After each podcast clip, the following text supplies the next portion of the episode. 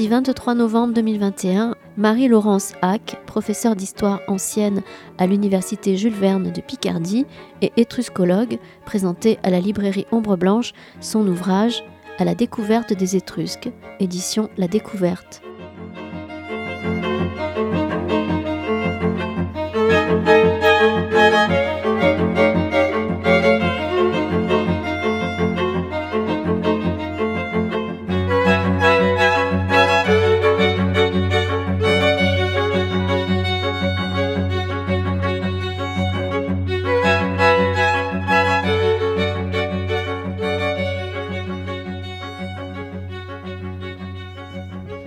Bonsoir. Euh, merci à vous d'être euh, venus ce soir pour euh, parler d'étrusques et d'étruscologie avec Marie-Laurence qui nous fait le plaisir de traverser la France pour, pour venir par ici. C'est moi qui vous remercie pour l'accueil chaleureux. C'est très aimable. C'est vraiment un plaisir de venir à Toulouse. Oh, super. On va commencer avec vous euh, très directement et de manière un peu générale, comme, euh, comme je vous en ai touché deux mots tout à l'heure. Est-ce que peut-être que tout le monde ici n'est pas spécialiste d'histoire étrusque Est-ce que vous pourriez peut-être nous situer un petit peu cette, euh, cette civilisation, si on peut appeler ça comme ça, et, et ce à l'heure actuelle?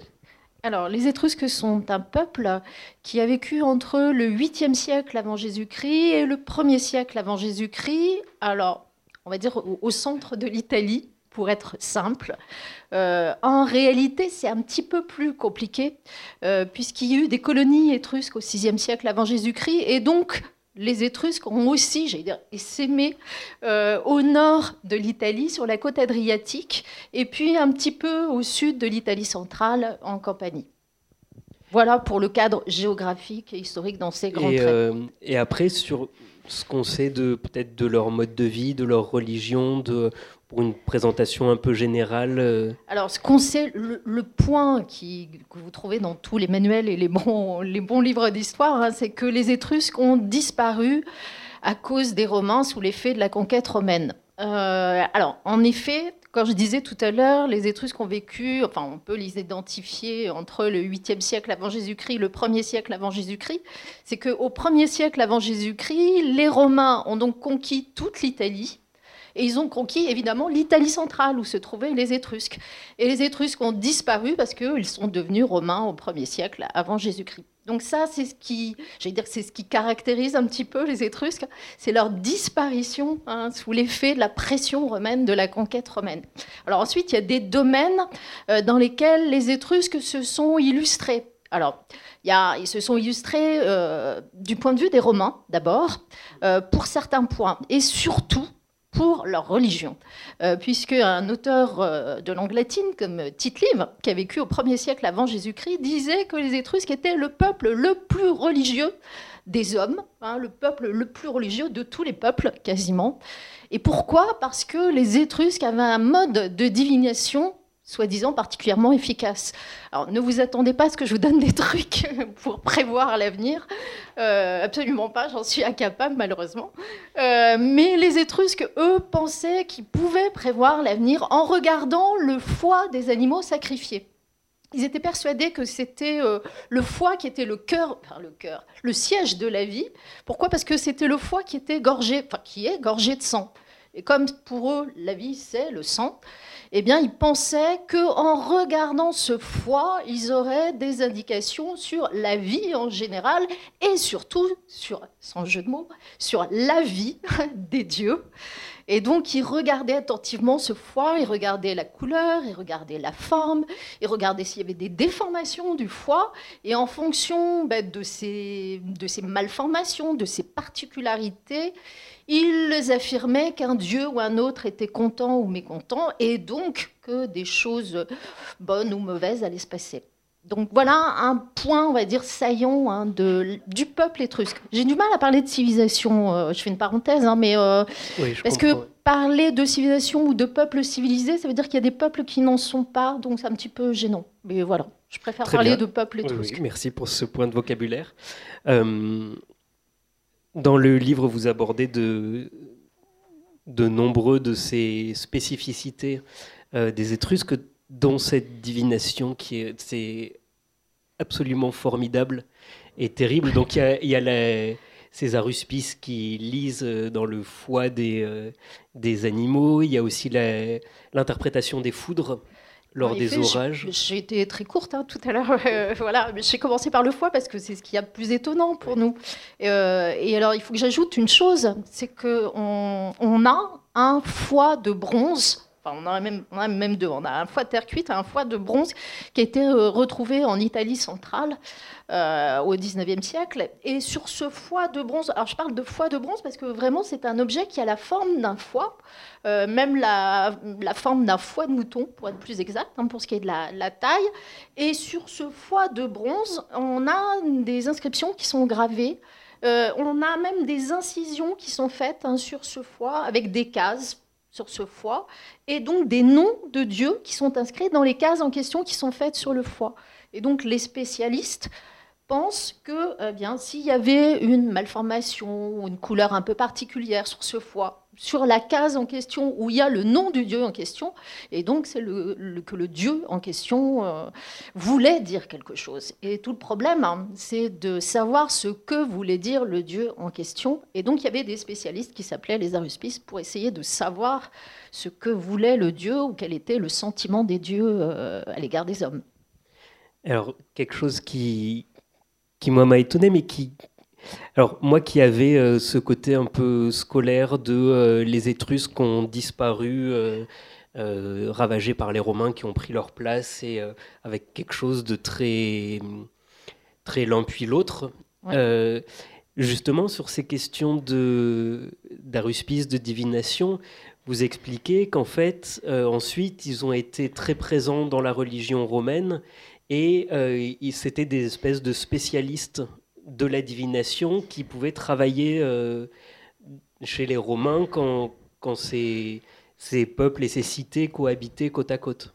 Oui, tout à l'heure, quand euh, je vous ai parlé de l'époque à laquelle ont vécu les Étrusques, j'étais un peu, je vais dire pas caricatural, mais très, j'ai schématisé, si vous voulez, la situation. en réalité, la culture étrusque n'a pas totalement disparu avec la conquête romaine au 1er siècle avant Jésus-Christ, parce que justement, les Romains été très intéressés par cette religion étrusque, par ce mode de divination notamment. Et donc, les Romains ont recruté des devins étrusques, et petit à petit, ils ont appris la divination étrusque, ils ont demandé à des Étrusques d'écrire des livres. Enfin, ils ont demandé, ça s'est pas fait si simplement que ça, mais des, Romains d'origine étrusque ont écrit des livres de divination en latin. Ils ont traduit même des livres de divination étrusque pour que les Romains aient à leur disposition hein, ces informations. Et donc petit à petit, d'une divination étrusque, on est passé à une divination romaine. Mais tout ça s'est fait très progressivement. Ce sont d'abord des Étrusques qui ont été recrutés par les Romains, et puis les Romains se sont mis à cette religion, à cette divination étrusque en faisant bien sûr des modifications. Étrusques qui eux-mêmes avaient euh, adopté, intégré euh, des divinités grecques ou adapté, ou je ne sais pas comment, comment il faut dire? Euh, Oui, on peut dire adopté. il faut penser, je ne sais pas si vous inviterez euh, un collègue euh, qui s'appelle Maurice Sartre, qui a fait des livres récemment, mais voilà, donc je vais un peu dans le sens de ce qu'il dit, c'est que la Méditerranée à cette époque-là est une mer, j'allais dire connectée, c'est-à-dire qu'il y a des relations entre tous les peuples qui vivent, un grec, euh, romain, étrusque, phénicien, ibère, et pour ne parler que d'eux, il y en a encore bien d'autres. Gaulois. Et donc, on ne peut pas parler d'une religion étrusque qui serait hermétique euh, à celle des autres peuples euh, environnants. La religion étrusque, eh bien, c'est une religion qui est faite d'emprunts, de relations, d'échanges avec les Grecs, les Phéniciens et d'autres peuples encore, hein, proches orientaux. Et donc, c'est une religion qui est mêlée. Voilà, qui devient étrusque parce que les Étrusques l'adoptent, la transforment, ils la font leur, si je puis dire, mais euh, c'est une religion qui est faite de plein de choses différentes sur ces, ces, échanges en Méditerranée. Vous, évoquez dans un, chapitre, alors on parlera tout à l'heure de la construction du livre, euh, mais vous évoquez dans un chapitre notamment les relations commerciales, voire industrielles, euh, que pouvaient avoir les Étrusques, qui apparemment étaient de grands commerçants. de grands, de grands fabricants d'objets, d'artisanat Alors, ils sont à la fois des producteurs, euh, c'est-à-dire qu'il y a en Étrurie, sur la côte tyrrhénienne, des endroits où on produisait du fer, c'est-à-dire qu'on transformait des hématites de fer pour, pour euh, obtenir des produits métalliques, hein, avec des fours, avec euh, une expérience, une connaissance justement de la fusion des métaux qui était étonnante pour l'époque. Et donc ils arrivaient à produire donc, des objets en fer, surtout en bronze, euh, qui faisait la réputation hein, des Étrusques dans toute la Méditerranée. Et ils ont échangé justement avec ces peuples de la Méditerranée, puisqu'ils arrivaient à produire ce fer qui venait justement de l'île d'Elbe. Hein. C'est dans l'île d'Elbe qu'il y avait des hématites de fer qui étaient transportés sur la côte tyrrhénienne. Là, on avait des fours et des artisans qui travaillaient ces hématites de fer, qui produisaient des objets euh, métalliques. Et ces objets étaient échangés, exportés contre d'autres, euh, et donc avec les Grecs, avec les Gaulois, avec les Ibères, avec les Phéniciens, avec les Égyptiens. Et c'est comme ça qu'il y a eu ces échanges hein, qui sont à la fois des échanges concrets, pratiques, j'allais dire matériels, et puis aussi des échanges culturels qui, peuvent être aussi, comme on le disait tout à l'heure, des échanges religieux. Ça va avec. Et puis alors là, on parle des productions, euh, j'allais dire métalliques, métallurgiques, je devrais dire plutôt métalliques, hein, pas tout à fait le terme adapté. Hein. Métallurgiques, excusez-moi. Et puis, euh, il y a aussi, ce qu'il faut souligner, c'est que l'Italie centrale hein, est une, dire, est une terre fertile. Hein. C'est ce qui fait aussi la réputation des Étrusques. Euh, les auteurs latins parlaient d'Etruria Félix, l'Étrurie heureuse. En fait, heureuse, c'est prospère. Pourquoi? Parce qu'on a en Étrurie, on a des vignobles, on a du blé qui pousse, et c'est ce qui fait aussi la richesse et la prospérité des Étrusques. Et donc, ils ont pu échanger hein, ces productions, ce vin notamment. Euh, ils ont pu l'exporter jusqu'en Gaule. Les Gaulois étaient très intéressés par, le vin étrusque. Et euh, je fais une petite parenthèse, on a retrouvé beaucoup d'amphores étrusques hein, au large de la Provence, dans des épaves qui ont été retrouvées. Et donc on voit bien hein, cette richesse et ces échanges étrusques avec toute la Méditerranée. Et euh, on, passe un peu d'un sujet à l'autre comme ça, mais ça, permet d'avoir euh, une idée un petit peu de ce qui se passait à l'époque euh, en Étrurie. Euh, on parlait de cette production métallurgique et vous expliquez à un moment qu'il y avait des, montagnes de déchets, mm. de gravats qui existaient dans lesquelles étaient construites des, tombes, qui, en tout cas qui faisaient des tumulus. Oui, alors ce qu'il faut dire, c'est que quand on fait de la fusion, justement, quand on, produit des objets à partir de la métallurgie, il y a des déchets il y a des scories de fer qui sont produites.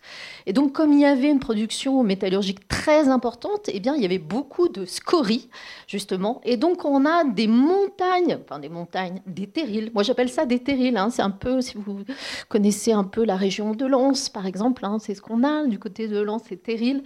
Eh bien, on a la même chose sur la côte tyrrhénienne, du côté d'une ville qui s'appelle Piombine aujourd'hui, où, enfin, hasard, qui n'est pas tellement hasard, où il y a toujours de la production métallurgique euh, aujourd'hui. Hein, euh, ArcelorMittal, euh, ArcelorMittal, merci de me reprendre, a toujours des, enfin, a des usines là-bas. Mais il y avait déjà à l'époque des Étrusques une production métallurgique. Et donc, ce qui est curieux, étrange, c'est qu'on a en bord de mer, oui, ces terrils de scories de fer qui sont là. Et alors, les, tombes ne sont pas tout à fait en dessous, mais euh, la production métallurgique a permis aux populations qui vivaient sur place de s'enrichir. Et donc, il y a une élite hein, qui est apparue, qui a émergé grâce à cette production et qui a eu les moyens de faire construire des tombes qui sont euh, monumentales avec des mobiliers qui sont d'une richesse exceptionnelle. Alors, euh, avant de passer aux, tombes, parce que c'est quelque chose d'un peu cruel, vous parliez des Étrusques qui sont connus principalement par leur disparition, mais finalement la plupart des objets que l'on retrouve euh, sont aussi viennent de tombes. Donc, on a une mise en scène de, à la fois de la mort des Étrusques et en même temps de la mort de l'Étrurie mm. euh, qui vient et dont on pourra peut-être parler un petit peu. Mais sur cette euh, richesse qui avait l'air tout à fait exceptionnelle de la région à l'époque, ça a amené un mode de vie qui, des traces qu'on a, ou en tout cas des témoignages des Romains euh, qui étaient peut-être jaloux, euh, étaient très, euh, alors, très fastueuses, très, très heureuses, très, peut-être même un peu trop ou un peu mou. Est-ce que vous pourriez nous évoquer un petit peu ces, ces visions-là? Alors, je parlais tout à l'heure de l'opulence, de la richesse, de la prospérité de l'Étrurie hein, à cette époque. Euh, le mode de vie euh, qui est euh, représenté par les Étrusques eux-mêmes. Hein. Leur mode de vie semble aussi opulent, riche. Bon, alors, je, comment dire, je préfère être prudente. il se trouve qu'on a retrouvé des fresques dans des tombes, notamment à Tarquinia, où on a en effet des couples d'Étrusques, euh, qui sont représentés en train de manger, euh, lassivement étendus sur des lits de banquet, euh, très bien habillés, les femmes avec des bijoux, les hommes avec des belles étoffes. on a des couvertures magnifiques sur les lits de banquet. tout cela donne une impression de luxe euh, qui est quand même un petit peu trompeuse. Je préfère euh, voilà, euh, avertir un peu le, lecteur, et puis surtout tous ceux qui sont intéressés par les Étrusques. ce qu'on voit, cette richesse-là, c'est la richesse d'une élite, d'une frange de la population quand même très réduite. Hein. Tous les Étrusques n'étaient pas comme ça, mais ceux qui se sont enrichis eh bien, l'ont montré et avaient plaisir à se montrer euh, dans les plaisirs de la vie. Enfin, voilà, il n'y avait aucun problème avec ça. C'est un mode de vie et une façon de vivre dont ils étaient fiers. De fait, hein, c'est le résultat, j'allais dire, d'un travail ou le fait d'avoir fait travailler d'autres personnes, et puis le fait aussi d'avoir fait des butins au cours des guerres. Hein, c'est ça aussi ce qui permet d'enrichir. Mais à côté de ça, il y avait toute une population hein, qui n'avait pas les moyens de vivre de cette façon. Mais pour en revenir au mode de vie, oui, ce qui est aussi, parce que vous avez commencé tout à l'heure en me parlant de de la particularité des Étrusques. Qu'est-ce qui fait que les Étrusques sont finalement originaux dans cette Méditerranée qui est connectée? Eh bien, justement, c'est le fait d'avoir mis en scène leur vie quotidienne hein, dans, dans, les tombes. Euh, d'abord, il faut que j'explique comment peut-être sont les tombes. Hein. Euh, alors, à Tarquinia en particulier, euh, les tombes sont monumentales. On accède à ces tombes par ce qu'on appelle un dromos, c'est-à-dire un couloir qui en général est recouvert de pierres. Et puis, on arrive, il y a une chambre centrale, deux ou trois chambres tout autour en couronne. Et vous avez sur les, parois, dans les tombes les plus riches, des fresques en couleurs, avec euh, des couleurs éclatantes, du rouge, du vert, du bleu. Où on voit des couples, hommes, femmes, étendus sur des lits de banquet en train de manger et de boire. Et ça, c'est quelque chose d'étonnant, qui est une femme et un homme, un couple marié, l'un à côté de l'autre sur un lit de banquet, c'est quelque chose d'exceptionnel pour cette époque euh, dans la Méditerranée, euh, j'allais dire euh, classique. chez les Grecs, les femmes n'étaient pas admises au banquet à moins d'être des courtisanes. chez les Romains, bon, ça s'est fait après, durant l'Empire, mais à la même époque, un contemporain des Étrusques, les anciens ne le faisaient pas, et c'était très très mal vu. Les auteurs grecs et romains, en fait, se sont on calomniait les femmes étrusques, notamment, il n'y a pas que les femmes, les hommes aussi, mais euh, on calomniait les femmes étrusques en disant qu'elles ne savaient pas se tenir, euh, qu'elles étaient euh, indécentes, débauchées. Pourquoi? Parce qu'elles étaient, justement, elles participaient au banquet. Et elles peuvent boire du vin, ça pose aucun problème. Elles peuvent manger avec leur époux en public. Elles peuvent avoir des gestes de tendresse pour leur époux en public. Ça ne choque pas les Étrusques alors que c'était totalement proscrit hein, chez, les Grecs. Ce sont vraiment des choses qui ne se font pas. Et après, une réputation de luxure, de, euh, qui, est, quelque chose qui est représenté chez les, des témoignages de Romains, qui reprochait aux Étrusques d'avoir des relations sexuelles dans la rue, de, se surtout, promener. Surtout les Grecs, hein, qui se sont bien déchaînés, on doit dire, entre eux. Oui, oui. Euh, c'est Athénée dans les Deipnosophistes hein, qui parle beaucoup de l'indécence étrusque, hein, qui dit justement que les femmes étrusques se promènent toutes nues, euh, euh, qu'elles font l'amour en public, qu'elles sont, ivres. Voilà, elles n'ont aucune décence morale. Et euh, les auteurs grecs ajoutent même qu'il y a tellement de débauche entre hommes et femmes que euh, on ne sait plus de qui les enfants sont le père. Euh, voilà, non, c'est vraiment un, j'allais dire un cliché dans le monde antique. Euh, alors le problème, c'est quelle est la réalité qu'il y a derrière ça? Il se trouve que on n'a pas d'image de débauche entre couples mariés. dans les tombes étrusques, on a des scènes érotiques avec des courtisanes, voilà, mais qui n'ont rien d'exceptionnel pour le monde antique.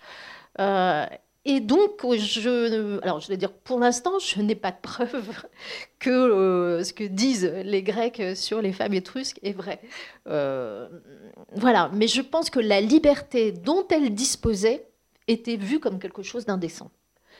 Euh, et... puis je pense que derrière aussi, il y a des règlements de compte entre Grecs et Étrusques. Il y a des rivalités, rivalités qui sont commerciales, politiques, militaires. Et donc euh, dévaloriser et calomnier les femmes, c'est un moyen justement de s'en prendre au peuple en question.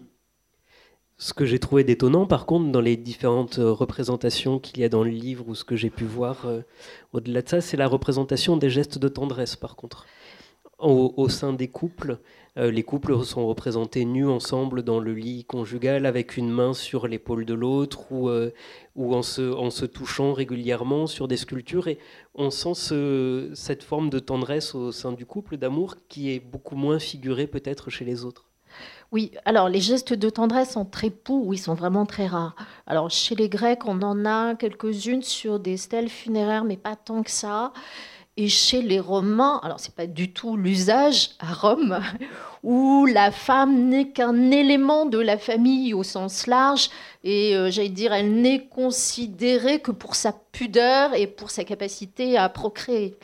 Euh, chez les Étrusques, en revanche, c'est différent. Il y a une notion du couple qu'on a du mal d'ailleurs à, comprendre parfois. Euh, le couple homme-femme j'allais dire marié. Oui, parce que euh, on a des mots justement qui font allusion au mariage. Hein. Le, mot étrusque pour épouse est connu, par exemple. Donc on a des couples mariés qui sont représentés sur un même sarcophage ou sur une même urne et ils ont des gestes de tendresse l'un pour l'autre. Alors, vous avez parlé de couples qui sont nus. On a deux, trois occurrences, hein, c'est tout. Euh, et ils sont nus sous un, sous un manteau. Voilà, ça reste euh, relativement chaste. Euh, la plupart du temps, ils sont habillés tous les deux. Et les gestes de tendresse sont aussi très décents. Hein. monsieur a la main sur l'épaule de madame, ou vice-versa. Et surtout, le geste de tendresse, le plus, qui pour nous est un petit peu étonnant, euh, c'est monsieur ou madame qui a la main sur le menton de l'autre euh, époux. Euh, c'est très amusant d'ailleurs. voilà, et on a ce type de geste affectueux qui n'est pas du tout fréquent hein, dans le monde antique. Même chez les Phéniciens, à ma connaissance, je ne trouve pas ce genre de représentation. Et donc c'est aussi un des points hein, qui fait l'originalité des Étrusques, puis aussi ce qui font qu'ils nous touchent finalement. J'allais dire que par rapport à une antiquité grecque qu'on représente souvent de façon un peu austère, un peu rigide, j'allais dire même un peu blanche pour la couleur, on pense au marbre blanc en grec, euh, par exemple du Parthénon ou d'autres. Les Étrusques, eux, c'est une antiquité en couleur, vraiment, et j'allais dire charnelle les gens se touchent, ils se regardent. Enfin, c'est vraiment, euh, c'est totalement différent. Alors, on, on parlait des, tombes et donc euh, des, restes qu'il y a. Euh, peut-être quelque chose d'autre qui, qui a pu rendre les Étrusques mystérieux, enfin en tout cas un point quand même nodal, c'est le fait qu'il ne nous reste quasiment rien de leur langue, de leur témoignage. Donc il y a un alphabet qui, est, euh, qui a, qui a l'air d'être déchiffré, certains mots qui sont compris, et ces mots sont souvent les noms des personnes qui étaient dans les, dans les tombes. Donc, en fait, la, plupart des, des termes, d'après ce que j'ai compris, qui nous restent, ce sont ces noms-là ou ces systèmes de filiation-là. Oui, alors, vous avez dit euh, c'était un peuple presque mystérieux. Euh, bon, moi j'essaie de dire qu'il n'y a pas de mystère étrusque, justement, ou, ou pas grand-chose, mais bon. On n'a pas leur propre témoignage sur leur mode de vie. Euh, Disons, c'est sur, tout dépend ce que vous appelez. Parce que quand on a des représentations figurées, une image, c'est une façon de représenter son mode de vie. Vous voyez pourquoi je peux ne pas être d'accord. et puis alors l'autre point, vous dites on a peu de témoignages écrits. Alors, il faut aussi distinguer les choses.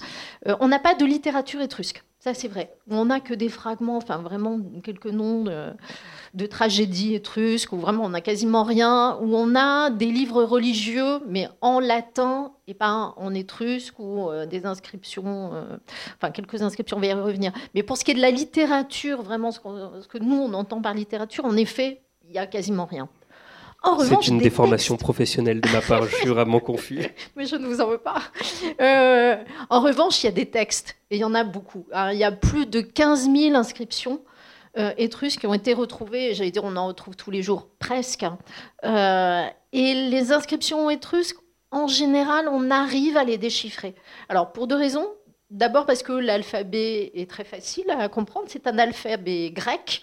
les Étrusques ont emprunté au grec et en particulier aux Chalcidiens, donc les gens de Chalcis, euh, leur alphabet pour écrire leur langue, qui n'est donc pas du grec, mais qui est de l'étrusque. Donc pour ce qui est de lire les inscriptions, comme c'est un alphabet grec, on est capable de lire. Vous seriez capable de lire de, l'étrusque en quelques minutes. Ça, non, ça pose aucun problème. le souci, c'est comprendre. Parce que lire, ça va. Comprendre, la langue, c'est autre chose. Or, comme je l'ai dit, leur langue n'est pas du grec, mais de l'étrusque. Et, difficulté supplémentaire, nous n'avons pas de langue parente de l'étrusque. C'est-à-dire que l'étrusque, par exemple, n'est pas de la famille des langues indo-européennes, comme euh, le français, l'allemand, l'anglais, euh, le latin, le grec. Et n'a d'ailleurs aucun, l'étrusque n'a aucun lien avec le latin et le grec. Et donc c'est une difficulté, voilà, pour nous. Euh, et comment fait-on avec une langue qui, pour laquelle, par exemple, l'étymologie ne peut pas fonctionner? C'est pas une bonne méthode, c'est pas une méthode très efficace puisqu'il n'y a pas de parenté avec d'autres langues. Alors ce qu'on fait, c'est qu'on essaie de rassembler de voir ensemble plusieurs inscriptions qui se ressemblent et puis de trouver des groupes de mots ou des mots qui se, qui se ressemblent et on essaie d'associer le contexte archéologique. Il se trouve que euh, dans ces 15 000 euh, inscriptions à peu près hein, étrusques qu'on connaît, la plupart, je dois dire 14 500 ou quelque chose comme ça, ou un peu plus, euh, sont des textes très courts, ce sont des inscriptions funéraires. Et donc, qu'est-ce qu'on a dans une inscription funéraire? Ben, On a le nom du défunt, on a sa parenté, son activité et l'âge auquel euh, il est décédé. Donc, on arrive à comprendre ces textes étrusques. Bon, pour ce qui est des inscriptions qui sont plus longues, hein, c'est-à-dire que dès que l'inscription fait une dizaine, vingtaine ou trentaine de lignes, on a quelques exemples, très peu. Hein. Là, évidemment, ça devient très très difficile. Alors, donc il y a des progrès qui sont faits. Hein, mes collègues linguistes travaillent beaucoup. Euh, c'est vrai que les progrès sont très très lents. Alors, on a fait un aperçu un, peu large et, synthétique. On abordera d'autres points, notamment peut-être la relation à l'art, parce que c'est euh, l'art pictural en tout cas, dont il nous reste de nombreuses traces, la sculpture. Euh. Mais euh, c'est peut-être une seule moitié de votre livre. parce que donc, vous travaillez sur les Étrusques, vous, vous êtes spécialiste ensuite d'étruscologie. Est-ce que vous pourriez nous, nous expliquer un peu euh, sur quoi vous travaillez là-dessus et, euh, et, ce dont vous avez, comment vous y êtes arrivé et euh, comment vous l'abordez ensuite dans le livre? Alors ça fait beaucoup de questions et beaucoup de questions importantes. En fait, ce sont vraiment des, des bonnes questions, des questions qu'on me pose rarement. Alors il y a une première question, j'ai commencé par les débuts. Comment est-ce que je suis arrivée à m'occuper des Étrusques il se trouve que euh, j'étais passionnée par le latin et le grec. Moi, j'ai fait latin et grec au lycée. J'étais la seule de mon lycée euh, à étudier les deux langues en même temps. Et, mais je pense qu'à un moment, je me suis un petit peu lassée. Je voulais pas, par exemple, faire une thèse supplémentaire sur Virgile, Horace, euh, voilà. Et je, il se trouve que quand j'avais 15 ou 16 ans, je suis allée au musée d'Aléria avec mes parents. Euh, donc musée d'Aléria qui se trouve en Corse, hein, sur la côte est de la Corse. Et j'ai eu alors, un émerveillement euh, en voyant les objets étrusques, les vases étrusques. Et pour moi, enfin, euh, j'allais dire, l'Antiquité, c'était pas juste des textes, c'était aussi des objets, c'était des visages, c'est ce que je disais tout à l'heure, ça prenait cher tout à coup. Et voilà. Et quand euh, s'est posé la question de savoir où est-ce que j'allais prendre comme sujet de thèse, je me suis dit je peux pas continuer à faire euh, ce qu'ont fait d'autres avant moi pendant des années. Enfin, voilà, j'avais besoin, j'ai dire, de vie. Oui, c'est ça, de trouver, d'étudier quelque chose de vivant. Euh, et j'avais l'impression que les Étrusques étaient vivants. contrairement, je dis vraiment, j'ai honte de dire ça, contrairement aux Grecs, aux Romains, alors que j'aime beaucoup, hein, mais, euh, mais voilà, il y, avait, il y avait quelque chose de particulier, d'original, qu'on ne comprenait pas tout à fait, et le fait qu'il y ait un sens à chercher, une signification à trouver, pour moi, c'était important. Et donc voilà l'origine de mon intérêt pour euh, les Étrusques. Alors ensuite, comment j'en suis venue à parler, enfin m'intéresser à l'étruscologie. Alors là, faut faire un peu d'histoire personnelle. Je suis aussi désolée, puis je, vais parler de mes études aussi parce que c'est lié. Euh, donc j'ai fait une, enfin j'ai fait une thèse sur les sur les Étrusques. Et puis ensuite, j'ai fait ce qu'on appelle une habilitation sur les Étrusques, qui permet de passer du statut de maître de conférence au statut de professeur. Donc c'est comme une deuxième soutenance de thèse. Il se trouve que dans le jury de thèse, il y avait un vieux monsieur qui est euh, président de l'Institut des études étrusques en, Italie, donc euh, vraiment l'étruscologue le plus réputé, l'autorité en la matière. Et il se trouve qu'en faisant cette thèse d'habitation, euh, je m'intéressais justement à une des questions que vous avez posées, c'est-à-dire comment est-ce qu'on peut caractériser les Étrusques et le mode de vie, la culture matérielle. J'arrivais pas à définir bien. je suis allée regarder des vieux articles euh, du premier grand étruscologue hein, du XXe siècle, qui s'appelle Massimo Pallottino. Et il se trouve que dans les années 40, en 41, 42, il a écrit des articles qui étaient tout à la gloire de Mussolini. Alors, j'en suis restée là au moment de mon habitation. C'était pas mon sujet, donc euh, voilà, je ne pouvais pas approfondir le sujet. Puis j'ai mis, euh, j'ai mis justement cette, j'ai fait une note dans mon, gros mémoire en disant, mais oui, c'est étrange quand même. Euh, Massimo Pallottino, étruscologue, fait l'éloge de Mussolini, voilà, en 41-42. Bon, j'étais un petit peu énervée quand même. Je me suis dit, bon, c'est pas le rôle d'un archéologue de, voilà, de faire de la propagande politique. Et puis j'en parle euh, durant mon habilitation, parce qu'il y a toujours un petit discours au début du candidat. Et je sens un malaise dans la salle. Euh, alors, je n'ai pas approfondi la question, c'était pas le moment. Enfin, voilà, c'était comme un examen hein, ou un concours. Donc, euh, voilà. Et puis, quelques années après, ça m'est revenu, ça m'est revenu en tête. Je me suis dit, mais il y a un problème. C'est un peu comme une histoire de famille. Voulez. On, ouvre un placard et il y a un cadavre. J'avais l'impression que c'était ça. Et, et, je me suis intéressée justement à l'histoire de l'étruscologie. Comment est-ce qu'on est venu à s'intéresser aux Étrusques? Pourquoi est-ce que euh, les Étrusques, on les étudie à part des Grecs et des Romains? D'où ça vient? Quand est-ce que ça a commencé? Et c'est comme ça que j'ai mené une enquête justement sur les débuts de cette science qui s'intéresse aux Étrusques. Et j'ai vu que justement, elle est enfin, très très liée à l'histoire du fascisme. Et ça, ça a été une découverte, euh, j'ai dire un peu triste, enfin une découverte pour moi.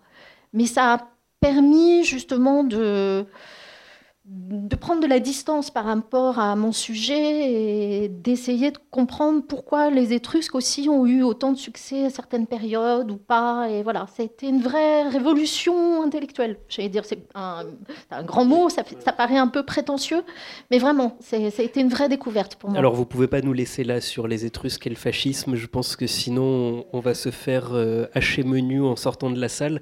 Il faut quand même que vous précisiez. Euh, il y a un bout d'un chapitre dessus sur les, récupérations fascistes et les interprétations fascistes. Est-ce que vous pouvez juste euh, faire un petit point là-dessus? Oui, alors la question c'est pourquoi est-ce qu'on s'est intéressé aux Étrusques euh, au moment du fascisme ben, pourquoi? Parce que le, les fascistes ont essayé, j'allais dire, de redorer le blason de l'Italie. Oui, ils ont essayé de se donner des ancêtres glorieux euh, des ancêtres martiaux, si je puis dire, virils aussi. Et ils sont allés chercher évidemment du côté des Romains, mais euh, pas tout de suite uniquement vers les Romains, c'est tous les ancêtres des Italiens. Et donc les ancêtres, j'allais dire des Toscans, eh bien ce sont les Étrusques, hein, l'Italie centrale. Et donc, euh, ils ont, dans un premier temps, hein, puisque c'est un peu plus compliqué que ça, mais dans un premier temps, ils sont allés chercher les Étrusques comme les ancêtres finalement des Italiens. Et donc, ils sont allés, ils ont mis en valeur cette image des Étrusques comme des guerriers valeureux, comme des gens qui avaient déjà conquis la Méditerranée, euh, qui produisaient beaucoup, qui étaient très actifs. C'était une Italie prospère. Tout ça trouvait des échos au moment de l'Italie fasciste. Et voilà pourquoi le régime mussolinien et Mussolini personnellement a encouragé, encouragé pardon, le développement des études sur les Étrusques. Euh, et, pour en revenir à ce que je disais tout à l'heure, euh, je n'en étais pas consciente euh, quand j'ai fait mon habilitation, et pourtant j'avais déjà un certain âge, et ça faisait longtemps que je travaillais sur les Étrusques. Et en face, il y a aussi une assimilation qui a été faite des Étrusques aux Juifs, aux peuple disparu, au peuple annihilé Alors oui, alors là il faut, j'allais dire, bouger un petit peu, passer à l'est, passer en Allemagne, euh, parce que je me suis intéressée justement à l'image des Étrusques aussi en Allemagne, puisque les, Italiens ont récupéré les Étrusques. Quelle était l'image des Étrusques pour euh, les Allemands? Et pour le régime nazi Alors là c'est très différent, euh, parce que pour les nazis, les Étrusques viennent d'Orient. Euh, et donc, ce sont des juifs, enfin, ce sont des sémites et donc des juifs. Euh, et donc, ce sont des gens indécents, débauchés, euh, qui ne font rien, qui sont paresseux, qui se laissent vivre et qui ont tous les défauts possibles enfin, que les nazis pouvaient leur attribuer. Donc on a vraiment, vraiment des images très très différentes, que ce soit en, Italie ou en Allemagne. Mais pour continuer, il se trouve que cette image des Étrusques comme des débauchés en Allemagne, hein, au moment de l'Allemagne nazie, a aussi eu des influences sur l'Italie. Donc le régime fasciste qui au début trouvait que les Étrusques étaient très bien, mais finalement a changé un peu d'avis sur euh, les Étrusques parce que ça faisait justement au moment de l'axe Rome-Berlin, c'était pas très bien d'avoir pour ancêtres des gens qui étaient débauchés et donc ils ont aussi rejeté les Étrusques à partir d'un certain moment. Voilà, donc vous voyez, c'est pas très simple. Hein. Et euh, donc c'est à partir de cette euh, découverte d'un d'un étruscologue fasciste que vous avez ensuite déroulé un petit peu attendez, Je fais une parenthèse. Si vous disiez en Italie que l'étruscologue en question était fasciste, non, non, mais vous pouvez le dire. Il y, a, il y, a de bonnes raisons de le dire. Mais ce que je dois ajouter, c'est que c'est un vrai tabou en Italie aujourd'hui et que vous ne pourriez pas dire ça à l'université euh, La Sapienza de Rome. Hein. c'est quelque chose qui encore aujourd'hui pose problème. Voilà. Mais en effet, il a été fasciste. On a des photos de lui en tenue fasciste avec euh, la chemise noire, donc euh, il n'y a aucun problème. Vous avez raison. Mais j'attire votre attention sur le fait que cette histoire de l'archéologie, de l'étruscologie, a toujours des échos aujourd'hui. voilà en tout cas en Italie, euh, c'est encore un, passé qui est douloureux. Et, euh, et tout ça, ça, fait en fait la, deuxième partie du livre qui en fait est pas du tout construit comme ça. C'est-à-dire que à chaque fois, il y a des doubles chapitres.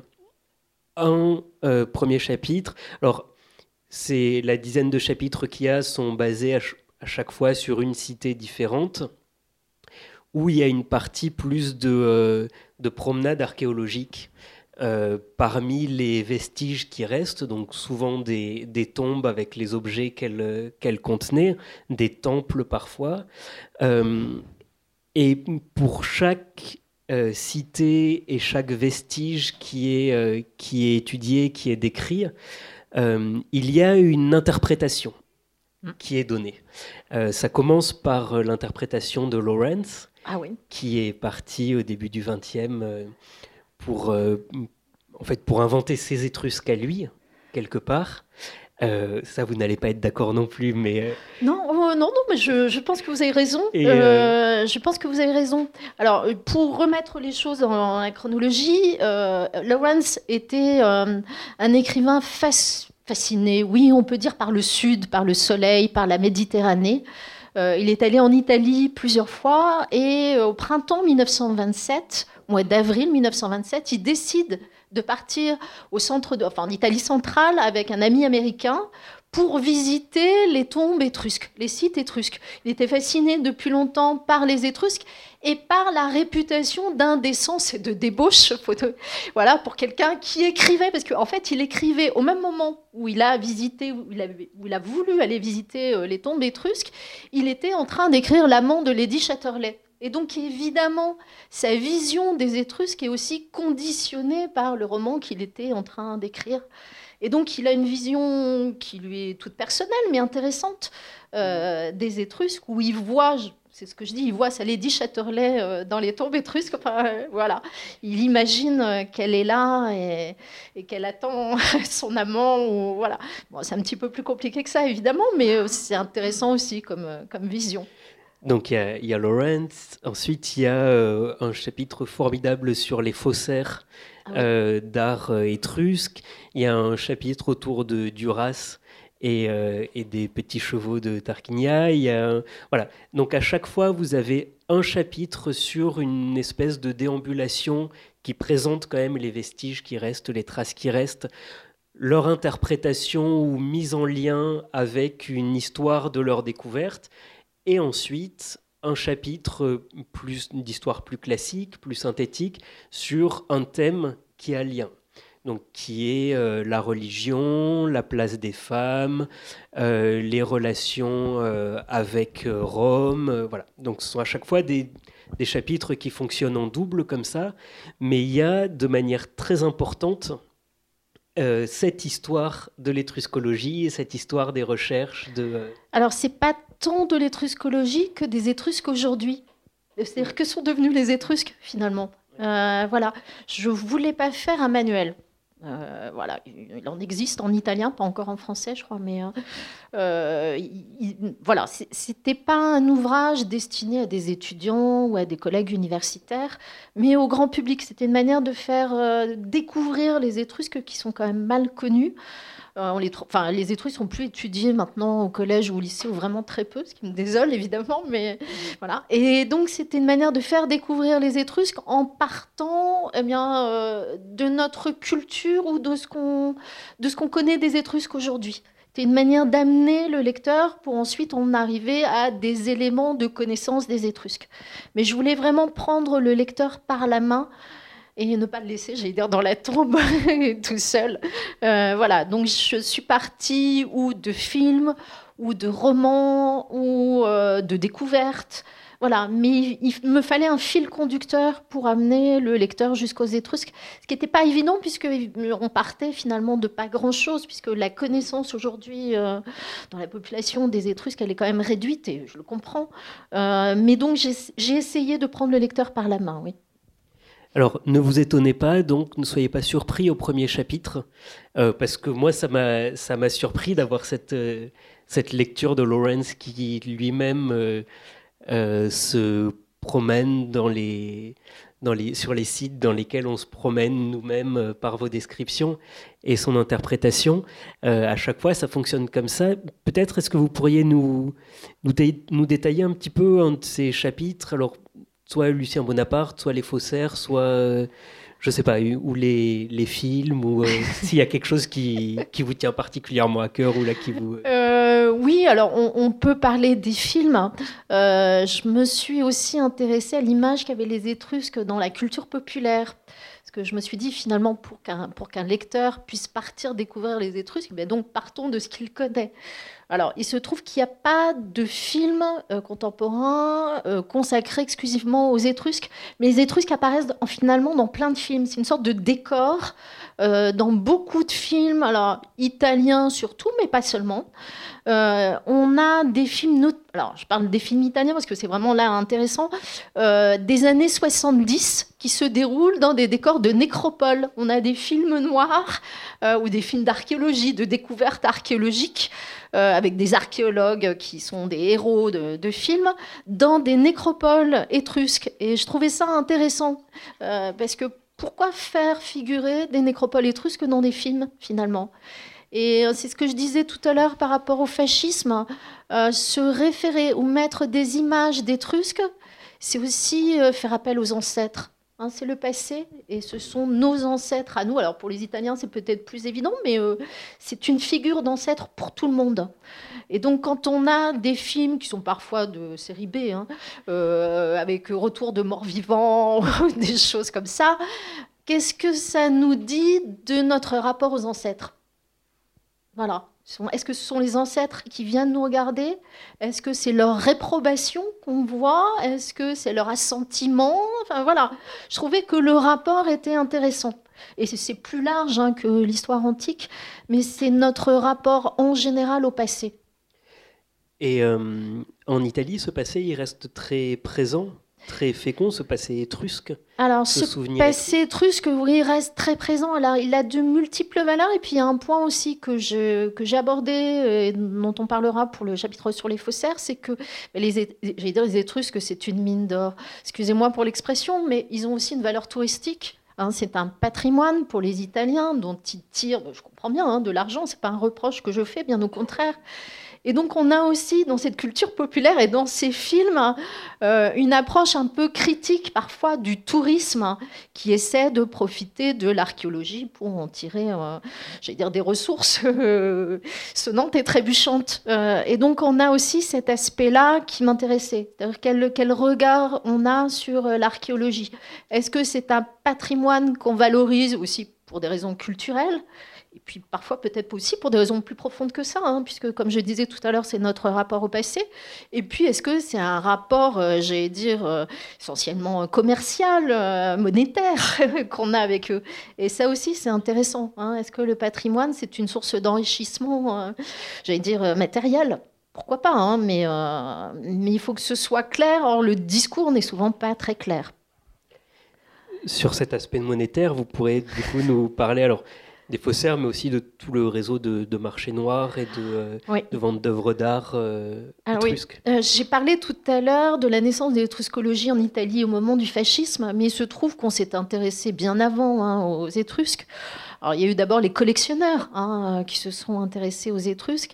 Et alors, au XIXe siècle en particulier, c'est Lucien Bonaparte qui s'est intéressé aux Étrusques.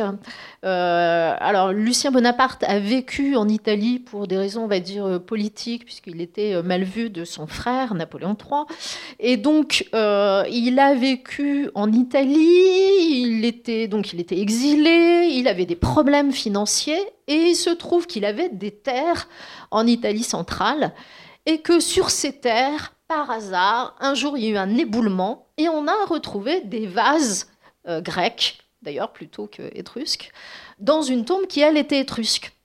Et euh, il a réussi à vendre les objets en question qui ont été trouvés. Il en a tiré des sommes euh, qu'il n'imaginait pas. Et donc est née, j'allais dire quasiment une entreprise familiale. C'est-à-dire qu'avec son épouse, Alexandrine de Bléchamp, eh bien, ils ont monté une entreprise, une entreprise archéologique, une société privée d'archéologie.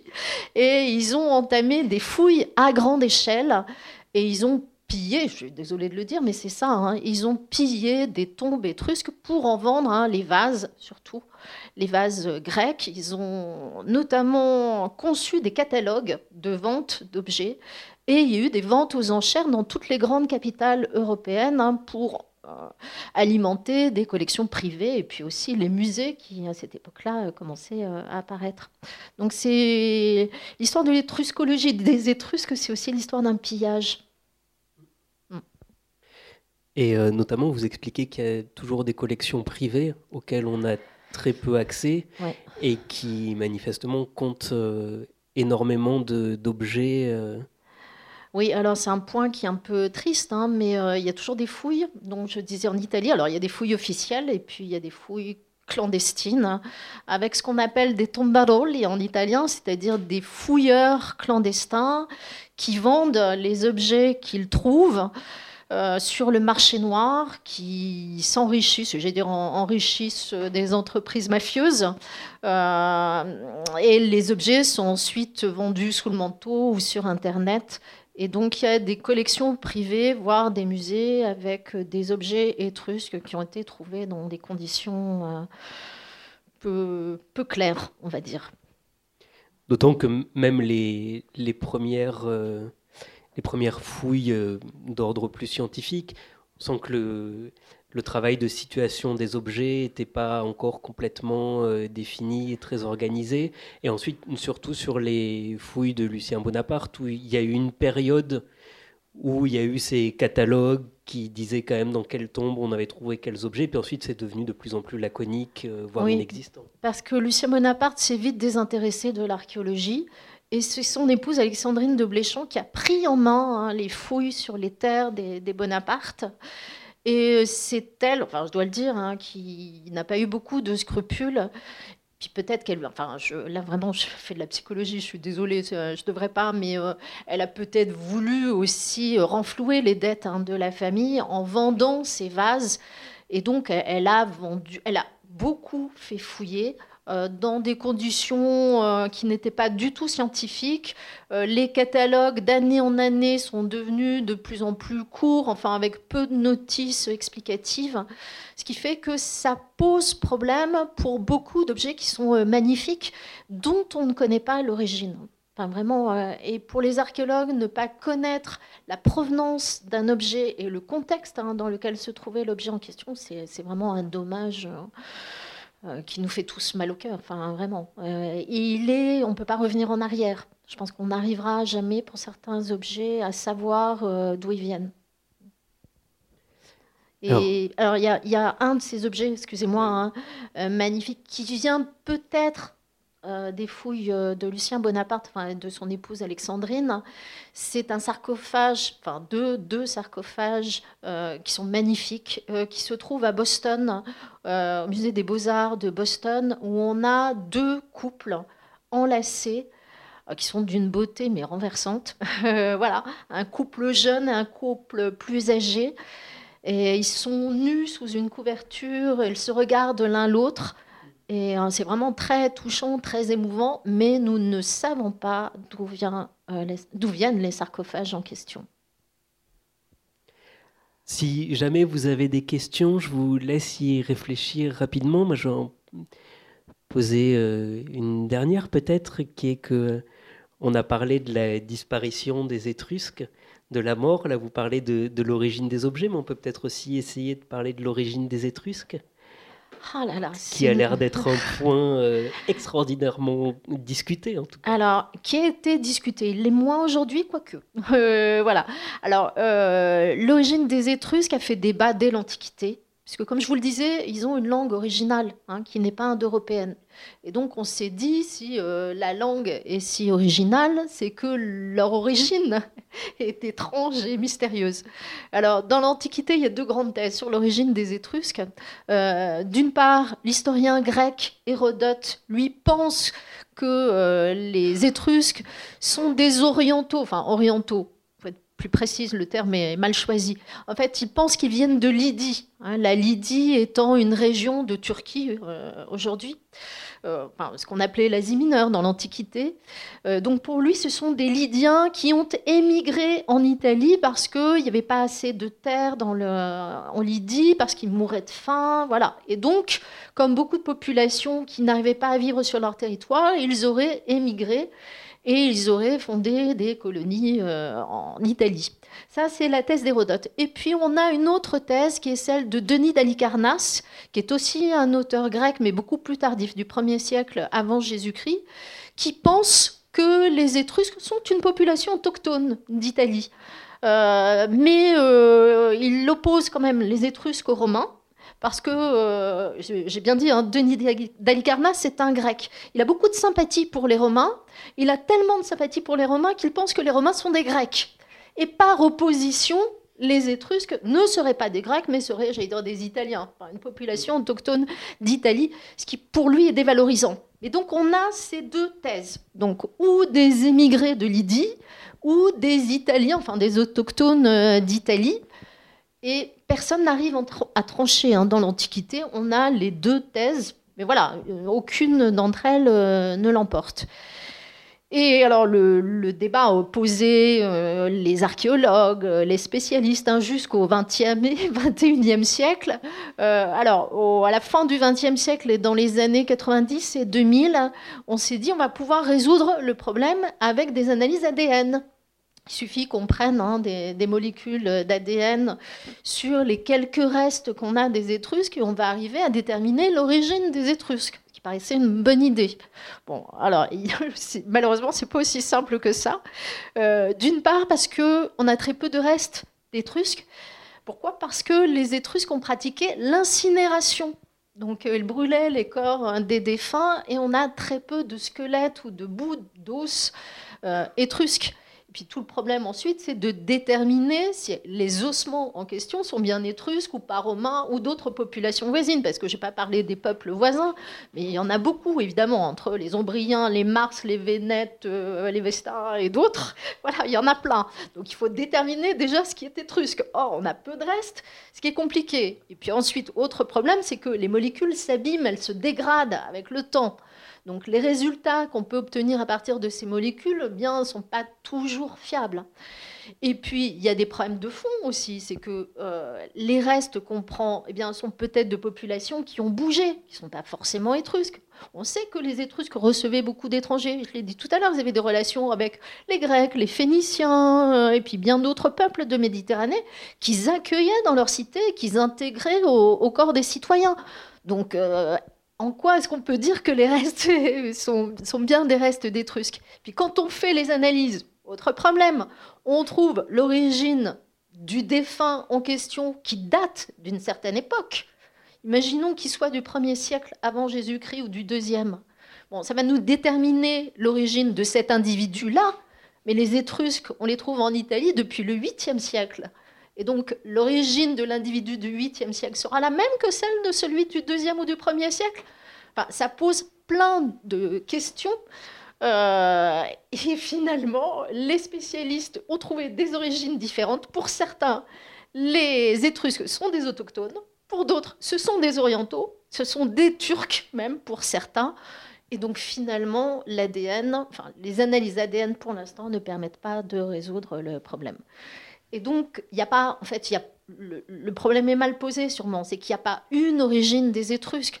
Il y en a plusieurs, comme il y a plusieurs origines pour les Français. si on pose la question, quelle est l'origine des Français? Il n'y a pas une origine des Français. C'est la même chose pour les Étrusques. Donc, se poser la question de l'origine des Étrusques, en fait, c'est une, une mauvaise question. Est-ce qu'il y a des bonnes questions dans la salle?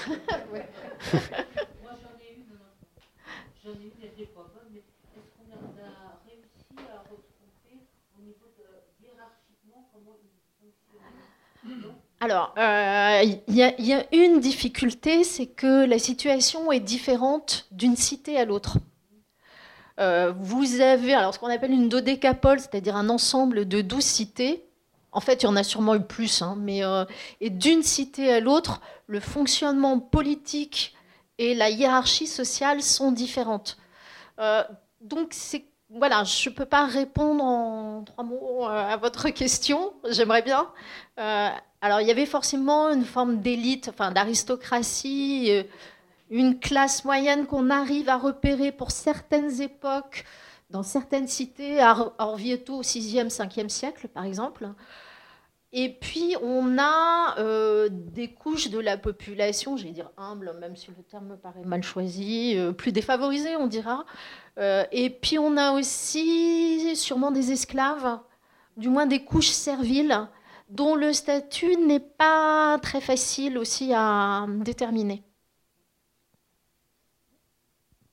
Voilà, je n'ai pas bien répondu à votre question, mais euh, je oui, je ne peux pas vous répondre simplement. Peut-être si vous avez quelques informations sur l'organisation politique? Des cités, alors, si jamais. la même chose que Madame, c'est difficile. Euh, alors, on sait qu'il y a eu des régimes monarchiques, hein, ça c'est sûr. On a des noms de rois. Euh, les auteurs latins, notamment, ont gardé le souvenir de ces rois étrusques. Et puis, il y a un point qu'on n'a pas abordé, c'est qu'il y a eu une période à Rome de monarchie étrusque. Hein, euh, vous avez sûrement des souvenirs de Tarquin l'Ancien, Servius Tullius, Tarquin le Superbe, ce qu'on apprend à l'école, enfin à l'école, au collège ou au lycée. Euh, donc oui, il y a une forme de monarchie étrusque euh, qui a marqué les esprits et puis qui a marqué l'Italie, on va dire. Euh, il y a eu des formes d'oligarchie aussi à certains moments. voilà, si peut-être des républiques. C'est compliqué. Je ne peux pas vous répondre de façon simple, nette et juste, euh, comme ça.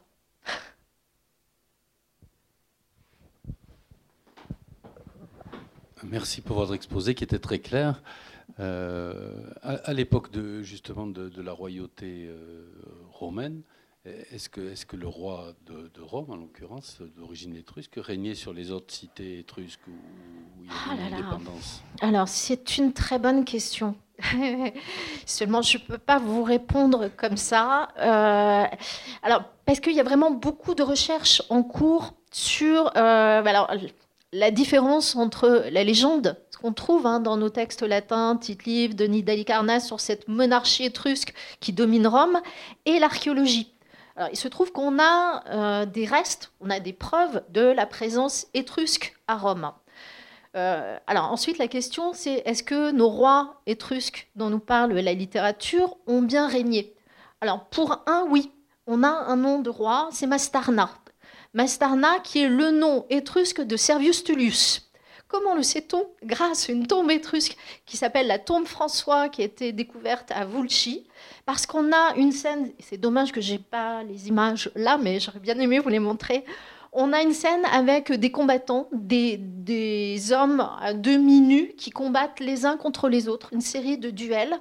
Et il se trouve qu'on a des inscriptions avec le nom des combattants. Et on a en dessous, si je me souviens bien, de l'un des combattants, on a le nom de Mastarna.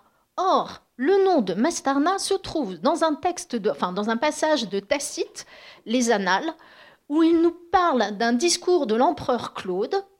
Or, l'empereur Claude avait une belle-mère étrusque, il était passionné par les Étrusques, et donc dans ce discours, il rappelle le passé antique de Rome, l'époque de la monarchie, et il mentionne le nom de Mastarna en disant que c'est le nom de Servius Tullius. Donc voilà, je réponds à votre question de cette façon-là. Mais la, tombe est très belle, enfin la fresque est magnifique. Oui, je voudrais revenir au, musée d'Aléria en ah Corse. Est-ce que c'était justifié qu'il y ait des, objets étrusques par euh, une présence des Étrusques en Corse? Ah oui, oui, oui, bien sûr. Et alors, euh, vous pourrez même regarder la presse ou même sur Internet, vous trouvez, en 2019 encore, donc il y a deux ans, euh, il y a eu des fouilles à Aléria, il y a une nécropole étrusque, et en 2019, on a retrouvé une tombe avec son mobilier, et l'INRAP a euh, étudié la fouille, et vous avez même un petit film, je crois, qui a été fait sur la découverte de cette tombe étrusque en 2019. Mais il se trouve qu'il y a des fouilles euh, depuis euh, les années 60, fin des années 60, je crois, à Aléria, et on a retrouvé d'autres tombes. Il y a des inscriptions étrusques à Aléria. Donc il y a vraiment un passé étrusque en Corse. Et le musée hein, vaut la peine d'être vu. En Sardaigne, alors il y a des relations entre les Étrusques et les Sardes, hein, oui, qui remontent à très longtemps. Mais les Sardes avaient leur propre culture neuralgique, qui est euh, aussi très particulière et qui mérite qu'on s'y intéresse. Mais euh, il y avait oui, des relations très étroites entre justement les Étrusques d'Italie, de la côte tyrrhénienne, la Corse et les Sardes. Et Carthage aussi, on a retrouvé des restes étrusques à Carthage, enfin des inscriptions étrusques et des objets étrusques à Carthage. Non, il y a vraiment des relations très étroites entre euh, étrusques et phéniciens. Et alors, donc il y avait des restes, enfin on a retrouvé des restes étrusques à Carthage, et on a sur la côte tyrrhénienne des restes d'un temple euh, qui avait été euh, dédié ou consacré en partie avec les Phéniciens. Et on le sait pourquoi? Parce que en 1964, si je me souviens bien, euh, j'étais pas née, mais voilà. Euh, on a des lamelles d'or qui ont été retrouvées avec un texte bilingue, c'est-à-dire, j'en ai pas parlé tout à l'heure à propos de la langue, mais j'aurais dû le faire, avec un texte en étrusque et un texte en phénicien. Et c'est à peu près le même texte. Mais alors attention, ce n'est pas la pierre de Rosette. Hein. On ne peut pas se servir euh, de ce texte pour déchiffrer l'étrusque parce que le texte n'est pas exactement le même. Hein. C'est une adaptation, mais ce n'est pas la traduction littérale. Donc c'est un problème. Mais on a là la preuve, oui, des relations entre Phéniciens et Étrusques. Hein. Oui, oui. En disant Claude avait une belle-mère étrusque, ça veut dire qu'il y avait... On identifie encore les Étrusques comme oui. Étrusques Eh bien oui, parce que Claude a régné au milieu du 1er siècle après Jésus-Christ, donc le passé étrusque n'était pas si loin. Et alors, c'est pas un hasard que ce soit la belle-mère, parce que les femmes étrusques, à mon avis, avaient dû garder la nostalgie de ce passé étrusque où elles avaient beaucoup plus de liberté qu'à Rome. Hein. Enfin, je rappelle qu'à Rome, quand même, on avait ce qu'on appelle la patria potestas, c'est-à-dire que les femmes étaient sous le pouvoir du père, enfin, et puis ensuite euh, du mari. Euh, donc elles n'avaient aucune liberté, euh, ce qui n'était pas le cas apparemment des femmes étrusques. Et donc la belle-mère de Claude avait dû garder la nostalgie de ce passé étrusque. Et d'après ce que le témoignage des historiens de langue latine, euh, comme Tacite, elle ne devait pas être très facile. Et euh, voilà, donc c'est le point de vue d'un roman hein, sur euh, la belle-mère de Claude. C'est donc justement qu'il y avait une différence, j'ai dit, de mœurs ou d'habitude de vie. Ou de... Voilà, et, si les échos qu'on en a sont si mauvais, c'est justement parce que pour les Romains, c'était mal vu qu'une femme ait du caractère. Dans le fond, l'apogée euh, de, la Grèce correspond aussi un peu à l'apogée des Étrusques, à peu près en gros à 4-5e siècle. Et on, note quand même que les Étrusques ont, beaucoup, ont été très influencés sur le plan culturel avec la Grèce. Hmm. Quand ils achetaient un vase grec, c'était comme s'ils achetaient une Rolls. Oui, alors c'est. Ils l'achetaient très cher. Et donc, euh, ils ont été. L'art étrusque est quand même proche de l'art euh, alors, c'est pas par les tombes qu'on le voit, par le mobilier. Alors, pas par l'architecture, je précise, pas par l'architecture des tombes, mais par le mobilier. Alors, c'est plus compliqué que ça. Ça, c'est un point de vue qu'on avait il y a quelques années. Maintenant, on a changé un petit peu parce qu'on s'est aperçu que euh, les Étrusques commandaient leurs vases. C'est-à-dire que c'était pas les, vases qu'achetaient les Étrusques n'étaient pas les vases qu'achetaient les Grecs. C'est-à-dire que les vases étaient fabriqués en Grèce, mais pour les Étrusques, donc avec des scènes qui correspondaient au goût étrusque. Voilà, donc c'est plus compliqué que ça. En effet, il y avait une relation très proche hein, avec les Grecs et les Étrusques aimaient ce que faisaient les Grecs, on les comprend. Mais voilà, mais ils commandaient des vases qui leur plaisaient avec des scènes qui correspondaient aussi à leurs attentes des scènes, alors avec euh, des ponts de mythologie qui leur correspondaient avec eux, à eux, pardon, et puis surtout avec une signification politique qui correspondait à ce qu'ils attendaient, parce que euh, les vases sont pas seulement beaux à regarder, il y a aussi une signification politique dans ces scènes. Et donc, euh, ce que voulaient les Étrusques, c'est que justement ce qui était représenté aille avec la situation politique, ou du moins les attentes de ces élites qui avaient les moyens de commander ces vases. C'est compliqué. Oui, oui, bah, j'ai des collègues qui travaillent sur l'iconographie de, ces vases, mais euh, évidemment, c'est compliqué, puisque contrairement aux Grecs, comme je disais, il n'y a pas de littérature étrusque. Donc, c'est euh, un travail long et difficile.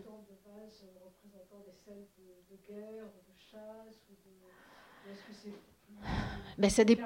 Alors, euh, il y a de tout. il y a de tout. Il y a de tout. Euh, les, scènes évoluent selon les époques aussi. Euh, et puis, chaque. Enfin, selon les cités aussi où ils étaient commandés, selon les familles qui les commandaient. Parce qu'on a parlé tout à l'heure des cités. Mais ce, qui, comment dire, ce qui est important chez les Étrusques, peut-être plus que dans le monde grec, c'est la famille c'est que vraiment ce sont des cités de familles importantes avec leur, j'allais dire leur propre mythe, quasiment, mais avec leur propre histoire qu'ils enjolivent. Et cette histoire devait être répétée aux plus jeunes et il fallait que les jeunes gens, les jeunes hommes, reproduisent les hauts faits des ancêtres. Et donc c'est comme ça qu'ils construisaient leur histoire familiale. Et pour revenir à la famille étrusque, qui est aussi particulière, je pense que c'était une famille au sens large. Euh, souvent, je fais la comparaison avec le clan mafieux, c'est un peu exagéré évidemment, mais pour comprendre l'étendue, c'est-à-dire qu'il y a des liens de dépendance. Euh, ce qui fait que la famille, c'est pas seulement le couple homme-femme avec les enfants. Non, c'est plus large que ça. Voilà, comme les Romains aussi, mais le, problème, c'est qu'on dit oui souvent pour telle ou telle chose, ah oui, comme les Romains. Mais est-ce qu'il ne faut pas renverser les choses? Est-ce que ce ne sont pas les Romains qui font comme les Étrusques? On, a souvent, et même moi, un, point de vue romano-centrique, Parce qu'évidemment, pour nous, ce sont les Romains qui, sont les Romains qui ont vaincu, donc euh, on se réfère à eux. Mais est-ce que ce ne sont pas les Romains qui ont copié sur les Étrusques? Si on se réfère à la chronologie, c'est plutôt ça. Si je peux euh, me permettre, je vais vous lire un, gros paragraphe du livre euh, sur une des découvertes et l'interprétation de ce qu'on peut voir dessus. Le palais du prétoire, construit au XIIIe siècle, qui abrite le musée, conserve un grand lampadaire de bronze à 16 brûleurs à huile datant du 5e siècle avant JC. L'objet a été découvert dans un champ à Frata, à l'ouest de Cortone, en 1840. Il est unique par ses dimensions, 60 cm de diamètre, par son poids, plus de 57 kg, et par sa fabrication. Il a été réalisé en une fois, à partir d'une seule matrice, avec la technique de la cire perdue, un procédé de moulage de précision à partir d'un modèle de cire, ensuite éliminé lors de l'opération de chauffage. Seule une plaquette en bronze avec une inscription où il est question de la dédicace de l'objet par un groupe de personnes a été réalisée à part. Au centre est figurée une gorgone qui tire la langue et montre des canines affûtées, le visage entouré de serpents, peut-être une représentation de la face négative et dangereuse du soleil. Autour se déploient quatre groupes d'animaux. Dans chacun d'eux, deux bêtes sauvages dévorent un animal domestique. Peut-être reproduisent-ils le cycle de l'année. Les animaux sont au nombre de douze, comme les mois, et ils sont regroupés par quatre, comme les trimestres. Ils semblent représenter une vision pessimiste du temps qui dévore les êtres, comme ces loups figurés qui mangent un porc, ces lions qui démembrent un cheval, et deux autres loups qui agrippent un cerf. Le passage du temps est un péril qui menace comme les ondes qui s'écoulent et comme les serpents qui s'enroulent dans les cercles qui entourent la tête de la gorgone. L'autre face du temps, positive cette fois, est représentée par les personnages externes, masculins, des satyres ou des silènes ityphaliques, et féminins, une musicienne ou une sirène en train de chanter. Les figures célestes, les harpies, et marines, dauphins. Seize lampes à huile en forme d'achélos symbolisent peut-être la conception étrusque du ciel en seize régions que nous connaissons par des auteurs antiques comme Cicéron, Tite-Live et Varron je m'arrête là, mais le, livre est sans arrêt parcouru de ces, de ces descriptions d'objets. Alors celui-ci, en plus, euh, il y a une représentation. On en a parlé un petit peu tout à l'heure. C'est un, c'est un ouvrage qui, pour des raisons éditoriales, manque un peu de, euh, d'illustration. c'est, mon, mon, grand regret. J'aurais voulu qu'il y ait des photos couleurs. Euh, pour des raisons de coût, euh, parce que le livre n'est pas très cher. Non, le livre absolument. mais, mais si voilà, l'éditeur euh, m'a dit que ce serait pas raisonnable de mettre des photographies couleurs. Donc voilà, mais c'est un de mes grands regrets. voilà, il faudra peut-être qu'un jour je fasse un autre livre avec beaucoup d'iconographie. Et donc alors moi je, je l'ai lu avec à côté un ordinateur ou mon téléphone pour faire les recherches et avoir des images, ce qui peut être un peu laborieux parfois, mais qui permet de découvrir tout cette, euh, cet art ou en tout cas ces représentations euh, et d'essayer de comprendre les interprétations, comme vous le voyez, qui sont inscrites dans la description et qui en même temps sont toujours des peut-être. Il est possible que d'après ce qu'on peut avoir comme indice ailleurs, et euh, on sent qu'il y a un champ de recherche qui est, extrêmement fertile, très actif et avec des, connaissances accumulées depuis des années. Mais en même temps, je maintiens quand même une forme de mystère quelque part, ou, euh, ou en tout cas une... Mais comme peut-être d'autres historiens sur d'autres périodes devraient prendre ces pincettes, une absence de certitude quant euh, à la manière dont, dont pensaient les Étrusques et ce qu'ils ont vouloir euh, représenter. Oui, je vais dans votre sens. Euh, je ne peux, souvent, je ne peux pas affirmer. C'est-à-dire qu'on a les objets, je peux les décrire. Ensuite, pour ce qui est de l'interprétation, c'est toujours compliqué. Donc, euh, en tant que scientifique, même si l'archéologie et l'histoire sont des sciences humaines, on est quand même des scientifiques. Je suis toujours très prudente. Voilà, je ne peux pas dire ce que pensaient les Étrusques. Euh, et, et, à côté de ça, alors je vous rassure entièrement à la lecture du livre, on apprend beaucoup. C'est-à-dire, c'est pas uniquement des, des, suppositions qui partent dans tous les sens. Euh, il y a une vraie unité et on a l'impression de, découvrir euh, ce peuple tel qu'il vivait ou tout ce qu'on peut savoir. Euh, et en tout cas pour moi, qui est très ignorant des Étrusques, ça a été une découverte incroyable et aussi une découverte parce qu'il y a ce...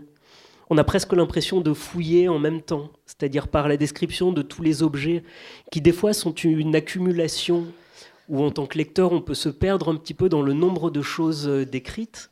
Euh, il y a de ça, c'est-à-dire qu'on sort des objets et puis avec le nombre, eh ben, tout d'un coup, on peut se mettre à comparer, à se rappeler que dans telle autre cité, il y avait ça aussi, dans tel autre chapitre, on a entendu parler de ça, et de faire les liens et de construire petit à petit, et aussi de comprendre pourquoi, euh, depuis qu'on s'intéresse aux Étrusques, les interprétations ont pu être tellement diverses. Et finalement, c'est un livre qui parle beaucoup de l'actualité. Je pense que sur l'aspect des origines, euh, on comprend un petit peu la difficulté de déterminer les origines d'un peuple, mais euh, ce sont des questions éminemment politiques qui sont ressorties à la fois au XIXe siècle, pendant la Seconde Guerre mondiale, pendant la construction des, des nations, l'unification de l'Italie, etc., même à la Renaissance. Euh, il y a eu ce côté-là et on voit comment l'interprétation de l'archéologie est aussi quelque chose de très, euh, toujours très actuel, quelles que soient les périodes. Oui, c'est toujours ancré dans le temps. Et le livre est aussi bah, le livre d'une chercheuse, je le dis. Euh, c'est-à-dire quelqu'un qui s'interroge toujours sur sa pratique. C'est-à-dire comment est-ce que je peux affirmer telle chose en voyant tel objet ou telle scène. Et voilà, et j'essaie de comprendre comment d'autres avant moi ont pu les interpréter, pourquoi, et je m'interroge en même temps sur ce que je pense moi de ces scènes et pourquoi je les pense de cette façon. Et c'est une façon de mettre à distance et d'avoir justement ce recul scientifique. Mais euh, je prétends pas voilà, être totalement objectif. J'ai bien conscience aussi que les questions que je me pose sont conditionnées par l'époque dans laquelle je vis. Euh, voilà, et c'est aussi une manière de le dire au lecteur. C'est euh, quelle que soit l'interprétation qu'on vous propose, faites attention, ces interprétations, elles sont conditionnées. Donc c'est pour ça que, même si c'est un livre destiné au grand public, c'est aussi un moyen de montrer cette recherche qui se fait, qui se pose des questions.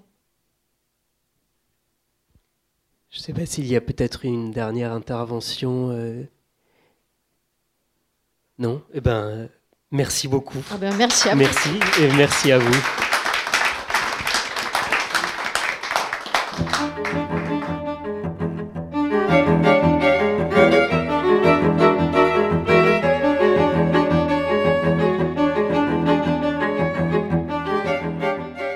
Vous venez d'écouter Marie-Laurence Hack, autrice de l'ouvrage À la découverte des Étrusques, paru aux éditions La Découverte, lors d'une rencontre enregistrée à la librairie Ombre Blanche le 23 novembre 2021, réalisée et mise en onde par Radio Radio.